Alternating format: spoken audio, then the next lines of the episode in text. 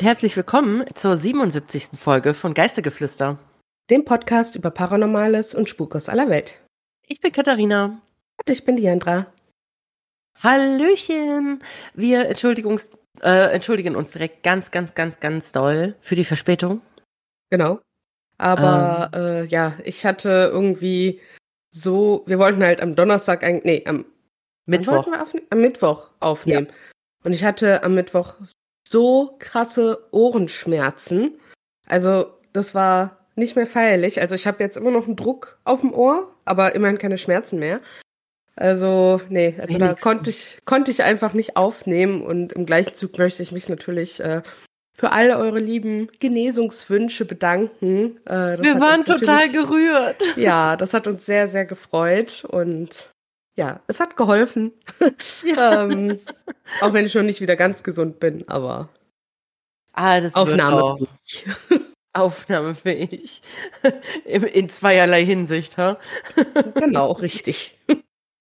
Ja, oh Mann. Also das hat uns wirklich sehr gerührt, ähm, auch von mir, obwohl ich ja gar nicht betroffen war in dem Fall. Aber ähm, auch von mir nochmal ganz, ganz lieben Dank für eure ja, einfach für eure lieben Bekundungen und Beileidswünsche. Nein, nicht Beileidswünsche, aber gute Besserungswünsche.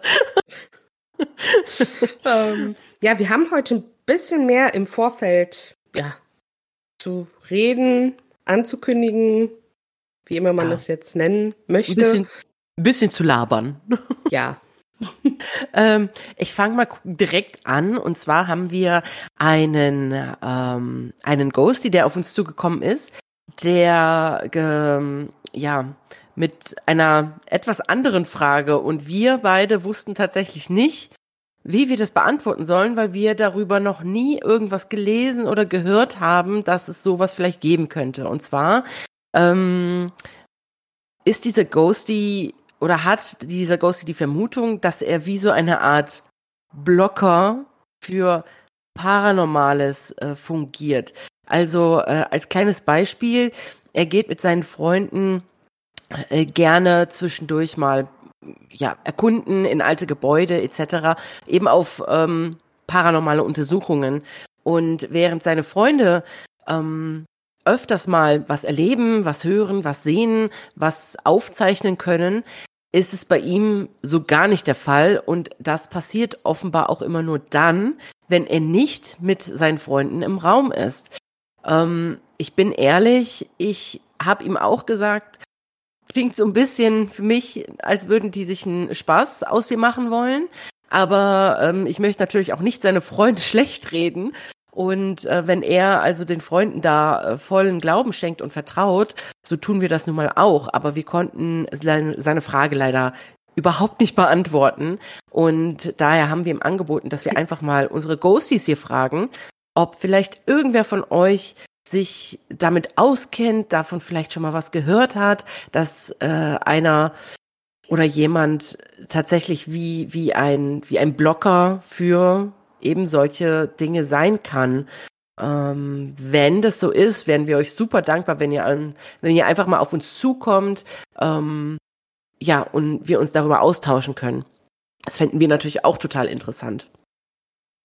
Genau. ja, und die ähm, anderen Sachen, die wir haben, die sind tatsächlich ja den Podcast betreffend. Also wir haben ja zum einen eine Umfrage auf Instagram und ich habe es auch auf Facebook in die Story gestellt, aber irgendwie checke ich das bei Facebook nicht so. Also ich kann da keine Ergebnisse sehen, deswegen weiß ich nicht, ob da überhaupt jemand mitgemacht hat. Ähm, ich habe hab eine Person gesehen, die mitgemacht hat. Ja, ich glaube, das war ich selber zum oh. Testen. ähm, ja, äh, wir haben ja die Frage in den Raum gestellt, wie grundsätzlich die unser Abschluss der Folge noch ankommt. Also unsere Empfehlungen und Fragen, weil wir jetzt schon hier und da mal das Feedback bekommen haben, dass das ja eh keinen interessiert und unnötig ist und zu lang. Und deswegen mhm. wollten wir einfach nur mal so einen Grundtenor raushören, ne? weil wenn jetzt wirklich 90 Prozent gesagt hätten, weg damit, dann hätten wir vielleicht auch einfach gesagt, ja, okay, dann ciao. ähm, tatsächlich ist die Mehrheit nach wie vor ähm, pro äh, Fragen und Empfehlungen, aber wir haben jetzt schon gesagt, wir versuchen auf jeden Fall uns vielleicht ein bisschen kürzer zu halten. Ähm, bei unseren, vor allem bei den Empfehlungen, weil die ja tatsächlich manchmal ein bisschen ja, ausarten. Ja, ähm, das liegt in der Natur der Dinge. ja, aber wir versuchen uns ein bisschen ja. kürzer zu halten, dass wir vielleicht auch den Leuten, die eher dagegen sind, ein bisschen entgegenkommen. Ähm, aber nach wie vor gilt natürlich, ihr könnt natürlich auch einfach vorher abschalten. Äh, klar ist das für unsere Statistik ein bisschen blöd, aber äh, was sollt ihr euch irgendwas anhören, was euch dann gar nicht interessiert? Ne? Ähm, also da sind wir natürlich auch absolut fein mit, wenn ihr einfach vorher abschaltet. Genau, niemand Wenn es euch jetzt halt so gar nicht zusagt. Genau, es wird halt niemand gezwungen, das zu hören. Ähm, wir finden, es ist eine schöne Sache, am Ende nochmal sowas ganz locker, luftiges hinzuwerfen, aber wir können einsehen, dass wir manchmal vielleicht doch etwas zu weit ausholen. Genau. Und ähm, dann habe ich jetzt noch zufällig äh, entdeckt, dass es bei, dass bei Spotify jetzt möglich ist, quasi die Folgen zu kommentieren. Also, beziehungsweise wir können als Podcaster eine Frage oder eine Umfrage erstellen. Ähm, und seit ein paar Folgen fügt Spotify halt so eine Frage, wie fandest du die Folge automatisch ein, was ich jetzt per Zufall gesehen habe. Es haben auch ein paar mitgemacht. Vielen Dank dafür. Eure Kommentare haben wir natürlich alle veröffentlicht. Ähm, und ja, wir würden uns natürlich super freuen, wenn da die Leute, die auf Spotify hören, da auch mitmachen, äh, ja, uns Feedback vielleicht direkt zu der Folge auf Spotify geben und ja, dass man da ein bisschen interagieren kann. Wir können leider nicht darauf antworten bei Spotify, also das geht leider nicht. Ähm, aber wir freuen uns natürlich immer über direktes Feedback, über Anmerkungen. Ein Ghost, die hat auch ein, zur letzten Folge noch einen Facebook-Link mit einem Video zu dem Haus von meiner Geschichte äh, gepostet, was man sich an, also mega cool, ja. Das ist also ein richtig cooles Feature. Ich bin aus allen Latschen gekippt, als die andere mir gesagt hat, dass es das gibt. Denn offensichtlich ist es nicht nötig, Podcaster über solche Änderungen zu informieren. Nö. ähm, genau. Ein bisschen schade. Das läuft jetzt schon seit einigen Folgen so und wir wussten einfach gar ja, nicht. Ja, ich glaube seit Folge 68 oder so. Also seit fast zehn Folgen. Das ist, ähm, ja, ja, wie gesagt, einfach ein bisschen schade, aber jetzt haben wir es ja rausgefunden, dank Diandra, und äh, möchten dazu aufrufen, dass sie davon auch reichlich Gebrauch macht. Denn mhm. natürlich pusht das unseren Podcast bei Spotify dann natürlich auch ein bisschen weiter in den Vordergrund für andere Leute, um uns zu finden. Und da wären wir natürlich ganz, ganz happy drüber. Genau, richtig. Und quasi die letzte Ankündigung. Ähm, wir werden ab sofort, also ich habe das jetzt bei der aktuellsten Folge schon, also bei Folge 76 schon gemacht. Äh, wir werden ab sofort äh, so Kapitelmarker verwenden. Also dass ihr quasi in den in der Folgenbeschreibung sehen könnt, ähm, ab der Marke beginnt äh, das Intro, gut, das beginnt immer ab Anfang, ist ja klar, aber ab da beginnt meine Geschichte oder Katharinas Geschichte, ab da beginnt der Aftertalk, ab da beginnt Abschluss der Folge. Ne? Also könnt, man kann da auch dann direkt drauf, zumindest bei Spotify, ich weiß nicht, wie es in anderen Playern ist, ähm, direkt auf die Kapitelmarke draufklicken und die Folge spielt auch direkt ab da dann ab. Ja, das finde ich, ähm, also ich kenne das von YouTube, das kennt ihr wahrscheinlich auch alle schon von YouTube. Manche genau. YouTuber machen das, manche nicht. Aber ähm, ich persönlich finde es auch ein total cooles Feature. Und ähm, ja, das ist, also ich denke, das wird einigen vielleicht auch helfen, ähm, da so ein bisschen ja, vielleicht auch Dinge rauszuhören. Ja, es gibt ja auch Leute, die das Intro, denen das egal ist und die einfach direkt nur die Geschichten hören wollen, dass sie auch direkt wissen, ah, okay, ich kann direkt jetzt zur ersten Geschichte springen und das dann anhören. Ähm, oder oder den Aftertalk vielleicht gar nicht hören wollen. Genau. Ne? Und ich denke, einigen Leuten kommt das dann auch zugute, sag ich mal. so. Ihr habt es geschafft. Genug der blöden Ankündigungen. der Informationen und allem. Ja, wir sind heute nach Griechenland gereist, mal wieder. Wir waren schon lange nicht mehr dort. Richtig. Und ja, ich würde einfach mal sagen, ich starte jetzt mit meiner Geschichte. Sehr gerne. Am Eingang des ruhigen und fast flachen Dorfes Anolechonia im Westen Pelions, elf Kilometer südöstlich von Volos, steht ein imposantes, aber verlassenes Gebäude, dessen Geschichte jeden, der sie hört, erschaudern lässt. Die Villa Kontos wurde als ein beeindruckendes neoklassizistisches Herrenhaus im Jahr 1900 für den russischen Botschafter Nikolas Kontos gebaut, der dort mit seiner Frau und seinen vier Kindern lebte. Das große Haus ist eines der charakteristischsten Beispiele des Neoklassizismus und besteht aus einem Untergeschoss und einem Halbuntergeschoss, einem ersten Stock und einem Dachgeschoss. Im Erdgeschoss befinden sich östlich und westlich des Eingangs ein Saal, eine Küche und eine Toilette, während außerhalb der Säle große Vordächer für die Sommermonate vorhanden sind. Während des Zweiten Weltkriegs wurde die Villa, wie viele andere elitäre Villen und Herrenhäuser in Griechenland, von den Nazis besetzt, die sie als Hauptquartier nutzten, wo griechische Soldaten verhört und gefoltert wurden. Tatsächlich wurden viele Griechen im Keller der Villa Kontos gefoltert und hingerichtet. Die Familie Kontos besaß ein großes Vermögen in Rom, Lausanne und Griechenland. Nikolaus Kontos war einer der mächtigsten Männer in Mittelgriechenland und in der Region Pharsala weithin bekannt, denn er besaß die Sifliki von Phrysia, ein Haus in Pholos, das Gambetta-Gebäude sowie eins in Athen. Das Familiendrama passt jedoch nicht ganz zu der urbanen Legende, die sich um ihr Anwesen im Dorf rankt. Laut derer sollen drei der Kinder durch eine Vergiftung aufgrund einer toten Eidechse gestorben sein, die in einem Krug Milch geschwommen sein soll. In Wirklichkeit jedoch starben die drei Kinder Eleni, Kostas und Katina an Tuberkulose und nicht an einer Vergiftung, wie die Legende besagt. Genauer gesagt starb Katina am 9. April 1896 im Alter von 16 Jahren in Volos und ihre Schwester starb im selben Jahr im Alter von 15 Jahren in einem Tuberkulose-Sanatorium in Genf, der Schweiz. Leider kann man nicht mehr genau sagen, wann Kostas der schweren Lungenkrankheit erlegen war. Die Familie ließ die Geschichte von der Vergiftung durch die Eidechse durchsickern, weil man damals von Tuberkulose hörte und dadurch gesellschaftlich ausgegrenzt wurde. Während es nicht wenige Leute gibt, die auch davon sprechen, dass die Kinder von der Haushälterin vergiftet wurden, damit andere Verwandte die Villa erben konnten.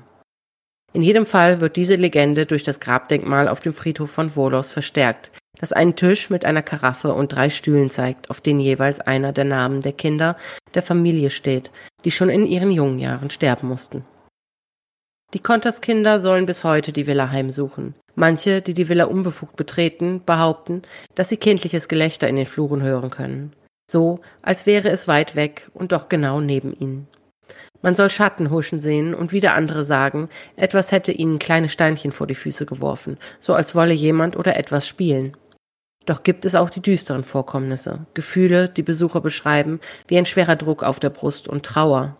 Nachts soll man manchmal das Schreien oder Wimmern von ehemaligen griechischen Soldaten hören, die im Keller des Hauses auf so schlimme Weise zu Tode gekommen sind.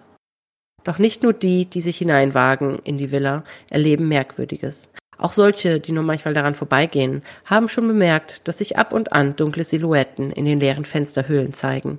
Und auch von außen soll man hin und wieder das Gelächter von Kindern oder das Schreien von Gefangenen hören. Ob nun etwas Wahres an der Geschichte über die Heimsuchung dran ist oder nicht, die Gerüchte über die Villa, dass sie ein Unglücksort zu sein scheint, scheinen sich festzuhalten, da angeblich auch andere Familien, die in der Villa wohnten, von mehreren tödlichen Unglücken heimgesucht wurden. Seit 1985 steht das Haus nach einer Entscheidung unter Denkmalschutz. Somit ist es dem Verfall ausgesetzt, außer es kommt jemand, der den Mut und das Geld hat, es zu kaufen und dem Haus wieder zu altem Glanz zu verhelfen. Danke für deine Geschichte. Gerne. Ja, auch sehr spannend auf jeden Fall.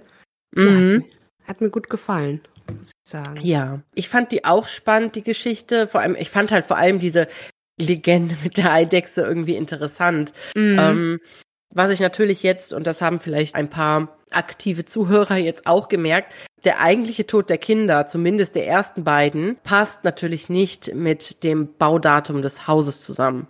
Also die Kinder sind Ende 1800 gestorben und also ungefähr fünf Jahre vor dem Bau des Hauses. Das heißt, die haben die Villa eigentlich ja nie kennengelernt und nie gesehen. Ja. Ich weiß nicht, wann Kostas gestorben ist, aber ja, das macht so gesehen, wenn man jetzt ganz rational denken will, eigentlich keinen Sinn, ich meine, die Kinder können natürlich trotzdem die Villa heimsuchen, ne? weil die Eltern da gebunden sind, weil ja. die Eltern da so lange gelebt haben, die Schwester oder das Geschwisterkind, das vierte, da noch mitgelebt hat. Natürlich können die deswegen auch irgendwie zu der Villa hingezogen sein oder eben gebunden sein dort. Aber sie sind vor dem Bau der Villa gestorben, ähm, laut Tja. den Aufzeichnungen. Und äh, ich habe auch leider nicht gefunden, was die Zifliki von Phrysia ist. Also Zifliki scheint ein Ort zu sein. Das für mich klingt das so wie irgendwie eine Art ja Totem, Statuette, irgendwas symbolisches. Ja. Die Zifliki von Phrysia. Aber ja, klingt hab, auf jeden Fall irgendwie so danach, ne? Ja, aber vielleicht irgendwas Wertvolles, Götzenhaftes vielleicht sogar. Aber ich konnte es leider nicht rausfinden. Schade. Ja, wie man auch schon ähm, gehört hat, das Haus steht halt unter Denkmalschutz. Es ist also nicht öffentlich zugänglich so gesehen, also jedenfalls nicht legal. Es wird äh, nicht als Museum dargestellt oder auch als äh, einfach zur Besichtigung. Allerdings, wer möchte, kommt da schon rein. Ja, das Haus ja sieht sehr mit allem, ne? Oder genau. fast allem. Mm, Wenn man es drauf anlegt, kriegt man es wohl hin. Ja, es sieht auch recht unheimlich aus, muss ich sagen, einfach aufgrund auch, denke ich, des, des Verfalls mittlerweile. Ich denke, dass das schon ein ziemlich schönes Haus gewesen war, als es neu und, und instand war. Aber jetzt wirkt es doch ein bisschen bedrückend, obwohl strahlende Sonne drauf scheint. Ja, hätte ich jetzt rein äußerlich nicht unbedingt das Verlangen, da reingehen zu müssen, obwohl mich ja diese Orte grundsätzlich anziehen und ich würde trotzdem reingehen, einfach weil ich so neugierig bin um das zu sehen. Aber ja, es sieht halt schon bedrückend aus. Es gibt halt auch das eine oder andere Video zu dem Haus auf YouTube. Eins habe ich gefunden, das ist eine ganze halbe Stunde lang. Ich habe es mir jetzt nicht komplett angesehen. Äh, wer das machen möchte, kann das natürlich machen. Wir können hier definitiv äh, den Link in den Quellen teilen. Das ist ja gar kein Thema. Ansonsten, ja, gibt's gar nicht so viel dazu zu berichten. Das hat einen schönen ein schönes Grundstück drumherum, so wie man das sehen kann von den Bildern her. Ein paar Palmen, ein paar äh, Büsche, aber ja, es ist wohl auch ziemlich leicht, vielleicht durch ein Fenster oder so da reinzukommen, weil die sahen jetzt nicht unbedingt alle super abgeriegelt aus. Ja. Ist wahrscheinlich jetzt auch nicht so hochsicherheitstraktmäßig bewacht. Schätze. Nee, überhaupt nicht. Ne? Also das kann ich mir jetzt überhaupt nicht vorstellen. es sieht auch nicht so aus, als müsste es sein. Ne? Also das Haus sieht von außen, klar weiß man nicht jetzt, wie es drinnen aussieht, ähm, aber das Haus sieht von außen sehr unberührt aus, möchte ich meinen. Ne? Also mhm. kann sein, dass es vielleicht innen drin ein paar Vandalismusspuren gibt. Vielleicht habe ich ja das Glück, dass ich noch ein paar Fotos finde von innen. Aber ja, ich glaube nicht, dass da so viele von den, vor allem von den Dorfbewohnern hingehen. Ich glaube, ich weiß nicht, wie, wie touristisch besucht Pelion ist. Und ich weiß schon gar nicht, ob diese Villa nun wirklich Leute anziehen von außerhalb. Und ja. ich denke, Dorfbewohner, ja, werden da jetzt A, gewohnt sein an den Anblick und B, sich wahrscheinlich gar nicht erst so richtig reintrauen. Nee, wahrscheinlich nicht. Ja, ich fand die Geschichte trotzdem ähm, interessant und auch, dass so viele Herrenhäuser tatsächlich ähm, von Nazis besetzt wurden zum zu Zeiten des Zweiten Weltkriegs, das war mir auch gar nicht bekannt. Aber es macht natürlich Sinn, dass die sich in den tollen herrschaftlichen mhm. Gebäuden hinsetzen. Ja, natürlich. Das ergibt durchaus Sinn, ja. Mhm. Ja, vielen lieben Dank. Gerne. Ich bin gespannt auf deine Geschichte. Wer diese Festung auf Kreta besucht, wird das Gefühl nicht los, sich irgendwo im Nahen Osten zu befinden. Hier, wo sich die Berge über tausend Meter hoch auftürmen und das Lybische Meer wie ein Juwel glitzert, liegt Franco Castello an einer großen, flachen Küstenebene, die sich tief ins Inselinnere erstreckt. Sobald der Sommer kommt, spätestens Ende Juni, verwandelt sich die ganze Ebene in eine weite, goldene Wiese. Zwei kleine Dörfer schmiegen sich an den Fuß der Berge. Nur eine winzige, auffallend rechteckige Festung hebt sich als Silhouette von der Ebene ab. Die Festung liegt praktisch direkt am Ufer, über einem sanft abfallenden feinen Sandstrand. Mehrere kleine Hotels, Pensionen und Tavernen sind in der Umgebung verstreut, sodass von einem Zentrum oder einer richtigen Stadt keine Rede sein kann. Irgendwie hat man das Gefühl, am Ende der Welt zu sein. Die Festung von Franco Castello wurde im 14. Jahrhundert von den Venezianern erbaut und sollte die Piraten in der Libyschen See abschrecken. Zudem diente sie als Schutzanlage für die Adligen und ihr Hab und Gut. Während des Baus waren die Einheimischen nicht gerade gastfreundlich. Sie schlichen sich nachts hinein und demontierten im Grunde alles, was tagsüber gebaut worden war. Nach einiger Zeit brachten die Venezianer Truppen zum Schutz der Bauarbeiten herbei. Die Anstifter wurden gefasst und gehängt.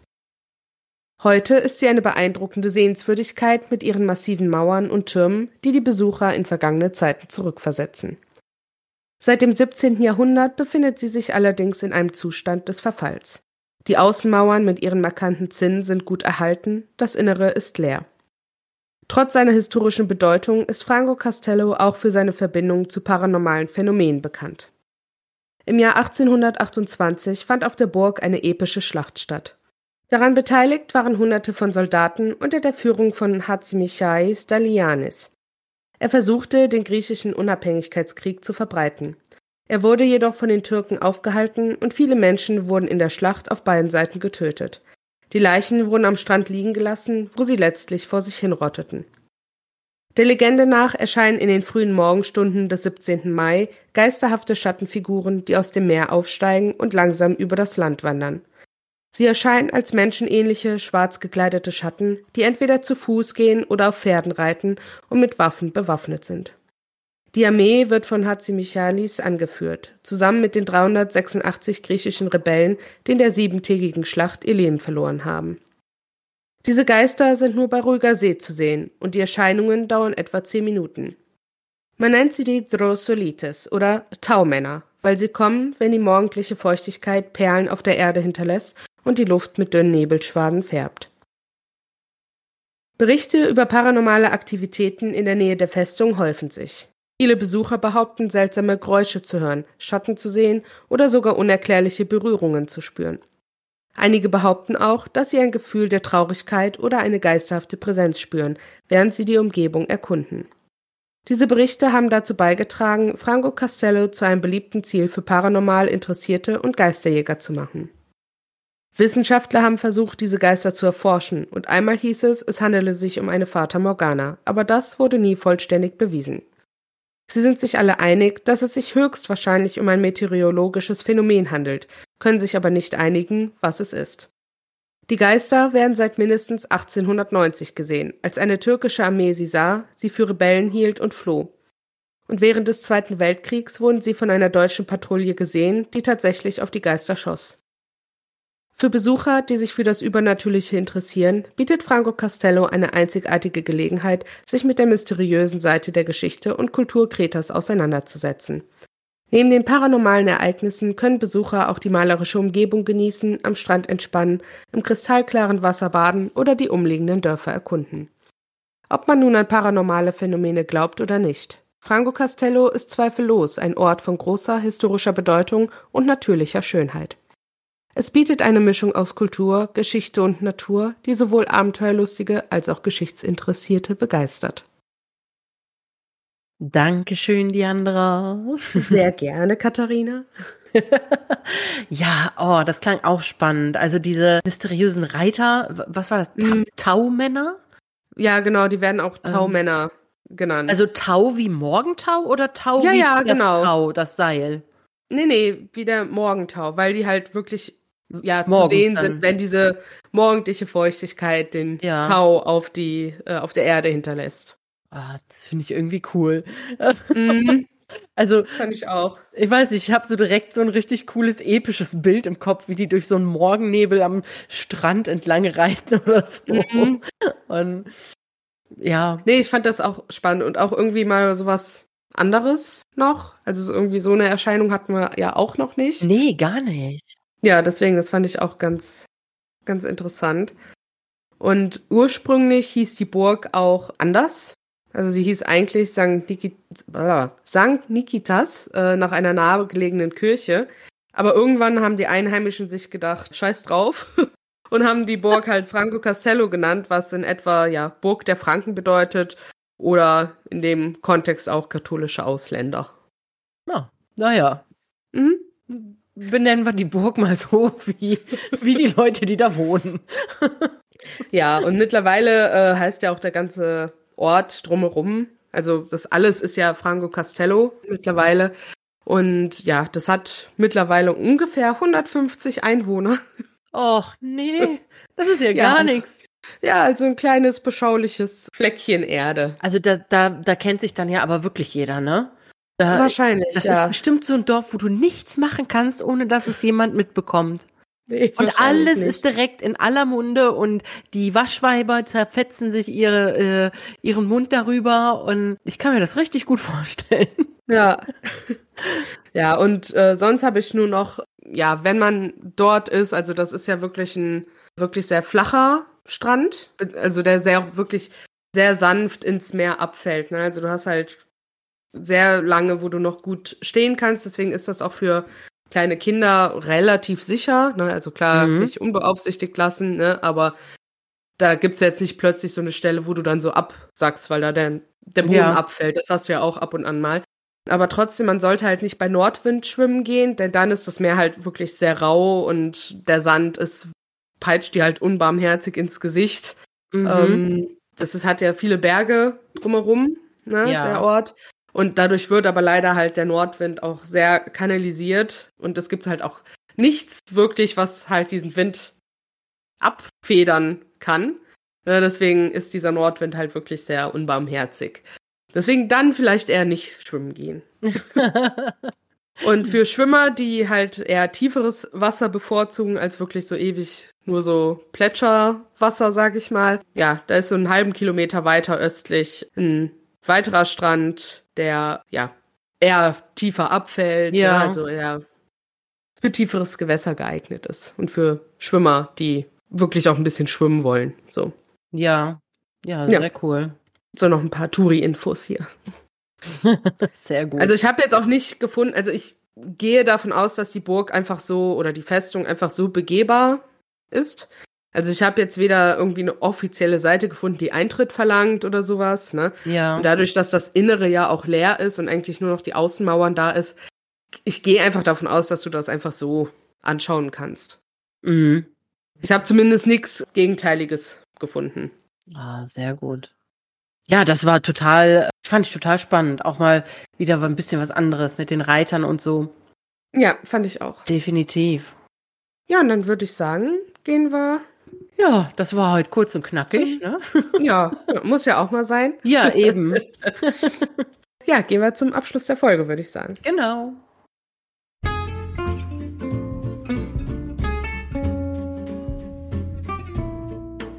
Noch was Schönes zum Schluss. Möchtest du mit deiner Empfehlung starten?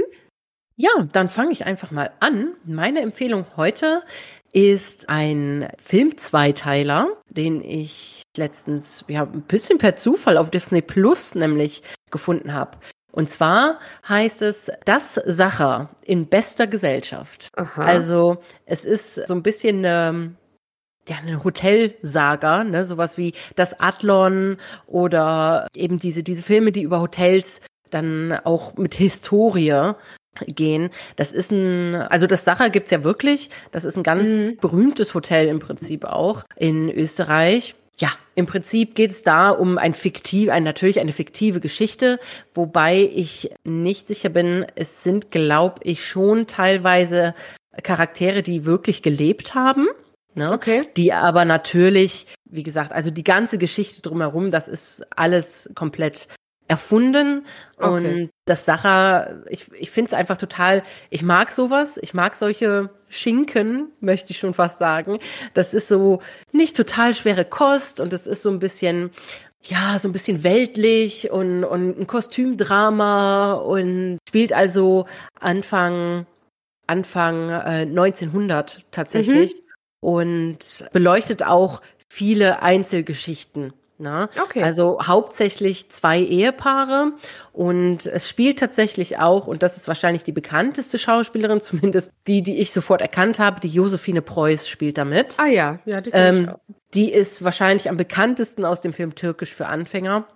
Oder der Serie. Äh, die Serie spielt sie auch mit, ne? ja, ja, genau. Ja, ich wusste nicht, dass sie auch in der Serie mitspielt. Hab nämlich nur den Film gesehen. Aber ja, da äh, kennt man sie äh, auf jeden Fall raus. Klassenfahrt, Schüleraustausch, so, so ein paar Fernsehfilme in Deutschland eben. Ne? Sie hat sogar auch in dem, Ad, in dem in der Familiensaga das Adlon mitgespielt. Sie hat so ein bisschen, ja, die hat so ein bisschen ein, ein Fable dafür, aber sie spielt sehr gut und sie spielt da die Fürstin Konstanze von Traunstein und ähm, sie kennen, sie sind halt Stammgäste mit ihrem Mann, ist sie Stammgast im Sacher und dann eben lernt die ein anderes Ehepaar kennen, was komplett außerhalb ihrer elitären Society ist äh, sondern nämlich ein ganz einfaches Paar, die sich versuchen, ihr Leben mit einem Buchverlag aufzubauen in Berlin.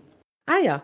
Und ja, und so wird aber auch das Leben von den Hoteldirektoren des, des Sachers beleuchtet und das ist alles sehr weit ausholend, aber trotzdem einfach zu verfolgen und auch einfach irgendwie unterhaltsam. Und deswegen empfehle ich euch das Sacher, ein Zweiteiler auf Disney Plus. Ja, sehr schön. Ich bin mit meiner Empfehlung wahrscheinlich jetzt etwas late to the game. ähm, aber ich möchte euch für alle, die es vielleicht noch nicht gesehen haben und genauso spät dran sind wie ich, House of the Dragon empfehlen auf Wow. Stimmt, ja, da habe ich ja jetzt auch reingeguckt. Genau, weil ich, wir haben uns jetzt auch einen Wow-Account zugelegt. Ja. Und da konnte ich dann jetzt endlich auch äh, House of the Dragon gucken. Für alle, die nicht wissen, worüber ich rede. Das ist quasi eine Prequel-Serie zur Serie Game of Thrones. Und die spielt 127 Jahre vor den Geschehnissen, die in Game of Thrones passieren. 72. 172 Jahre. Ja, dann 172 Jahre. ja, wir müssen ähm, ja hier bei der Wahrheit bleiben. Ja. Und beleuchten aber halt eher die Geschichte von Haus Targaryen. Und ja, ähnlich wie bei Game of Thrones halt verschiedene Dramen, Intrigen. Also ich will gar auch, nicht so viel dazu sagen. Nee, aber, aber es ist auch ähnlich schockierend. Definitiv. Äh, wie Game of Thrones. Ja, und ich hatte zuerst ein bisschen Bammel, die zu gucken, weil ich wirklich sehr großer Game of Thrones Fan bin und ob mir jetzt die Schauspieler gefallen und das Setting und all sowas, aber hat mich voll abgeholt und deswegen möchte ich es euch empfehlen. Da House of the Dragon auf Wow. Da kann ich mich nur anschließen. Ich habe es ja dann auch geguckt, weil Diandra äh, sagte, ich muss das jetzt gucken, damit sie sich mit irgendwem darüber unterhalten kann. Und ja, habe ich dann natürlich gemacht. Und äh, ja, deswegen stimme ich zu. Danke. Bitte. Und dann, ja, schmeiße ich direkt mal meine Frage an dich hinterher. Und zwar, was ist für dich denn das Nervigste an deiner Wohnung? Oh, das ist leicht. Die ungeraden Böden und mm. Wände. Wir ja. wohnen ja in einem Altbau. Und das ist schon manchmal echt ein bisschen. Also so, so, so sehr ich äh, unseren Altbau, Altbaucharme mag, ähm, würde ich mir manchmal wirklich wünschen, dass wir einfach einen festen, geraden Boden haben und auch nicht alle Wände krumm und schief sind und auch nicht ständig so zerbröckeln würden, wenn man versucht, eine Schraube reinzudrehen. Ja, kann ich verstehen. Das ist definitiv das Nervigste an unserer ja. Wohnung. Ja, das Nervigste an unserem Haus ist, finde ich, eigentlich die Treppe. Also wir haben halt so eine, mhm. Hol so eine Vollholztreppe, äh, relativ alt, also sowohl vom Erdgeschoss ins Obergeschoss und vom ersten Stock in, zum Dachboden. Da ist zum Glück eine richtige Treppe verbaut, aber es ist halt quasi das gleiche Material, der gleiche ja. Stil. Oh, und die quietscht so krass. Also die, oder knarzt so extrem. Also mein Mann hat zwar schon versucht, das mit Schrauben und sowas so ein bisschen zu beheben. Ging auch kurzzeitig gut, da war die echt super leise, aber ja, hat nicht lang gehalten. Oh, die knarzt so furchtbar. Oh, das nervt mich sehr. Ja, das kann ich mir gut vorstellen. Das Knarzen würde ich auch gerne abschalten bei uns. Also der Boden logischerweise ja, knarzt. Ja, ja. ja, kann ich gut nachvollziehen, dass das sehr nervig ist. Ja, ja, ja. Und mhm. deine Frage? Meine Frage lautet, wenn du ein Vogel wärst, wo würdest du dein Nest bauen? Uh. Jetzt muss ich natürlich überlegen, was es alles für Varianten gibt. Ich weiß natürlich gar nicht, wo die verschiedensten Vogelarten so ihre Nester bauen. Aber es ist natürlich unterschiedlich, aber so, ja, ja. Du kannst dir sagen, wo du dein Nest hättest und daraufhin kann man dann den Schluss ziehen, was für ein Vogel du sein könntest. Nein, aber ich glaube, ich würde doch tatsächlich eher so klassisch vielleicht irgendwie in einem Baum oder vielleicht in einer Hecke auch oder so, also was halt so ein bisschen vor der Sicht geschützt ist von potenziellen Feinden. Mhm. Ähm, ja. Also finde ich gut, so klassisch der Baum, zeitlos. Zeitloser Klassiker. Zeitloser Klassiker. Ich wäre tatsächlich ein Vogel, der sein Nest in, ja, vielleicht in, in irgendeine alte Mauer oder so, in so ein Loch ja. Äh, mhm. setzen würde. Der, ja, das ist ja dein Ding. Ne, also, ja. stimmt. da habe ich überhaupt nicht dran gedacht jetzt. Nur zur Ergänzung, damit ihr wisst, was ich meine. Also Katharina hat eine Vorliebe dafür, irgendwo reinzukriechen. Als wir unseren Urlaub in Schottland und Irland gemacht haben, also in allen möglichen Burgruinen, wo sie, wenn sie, wenn es einen Kamin gab oder einen alten Backofen, wo sie reinkriechen konnte, ja, saß sie da drin quasi. Ja, also, ja, weiß Deswegen nicht. wundert mich das jetzt nicht. ja, stimmt, du hast recht, das ist echt zusammenhängt irgendwie. Aber ja, ich habe tatsächlich auch so an die Vögel gedacht, die dann in alten Ruinen in diesen Löchern in der Mauer ihre Nester mhm. reinbauen. Die sind dann geschützt, die haben ein Dach über dem Kopf, das windgeschützt ja. und große Feinde werden da jetzt auch nicht hinkommen, weil die nee, ja sehr schwer stimmt. da in diese Löcher kommen. Ja, da hast du recht. Auch eine sehr gute Wahl. Und deswegen, ja, würde ich da wohl mein ähm, Nest bereiten. Mhm. Ja, finde ich gut. ja, und dann sind wir jetzt am Ende der Folge und ja, die nächste Folge kommt dann aber natürlich pünktlich. Ähm, also hoffe ich. Hoffen wir. ähm, Drücken die Daumen. am übernächsten Donnerstag. Und ja, wünschen euch bis dahin eine schöne Zeit. Bis dahin. Tschüss. Ciao.